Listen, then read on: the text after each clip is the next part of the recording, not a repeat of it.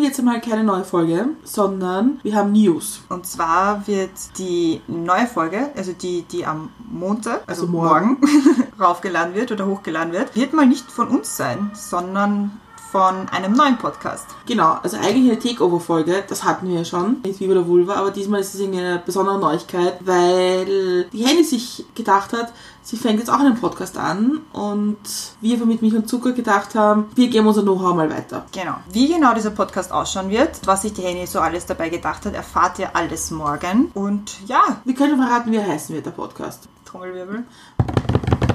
Brandrede. Aber dazu morgen mehr. Also die Folge kommt morgen als Deko-Folge bei uns und auch als erste, als erste Premierenfolge bei Brandrede. Wir haben versucht, irgendwie Starthilfe zu leisten und unser Know-how weiterzugeben. Und ja, wir hoffen, dass das gelungen ist. Und wünschen Henny viel Glück. Ja, toi toi toi Henny und auf die erste Folge kannst du schon mal sehr stolz sein. Die ist super cool geworden. Ja.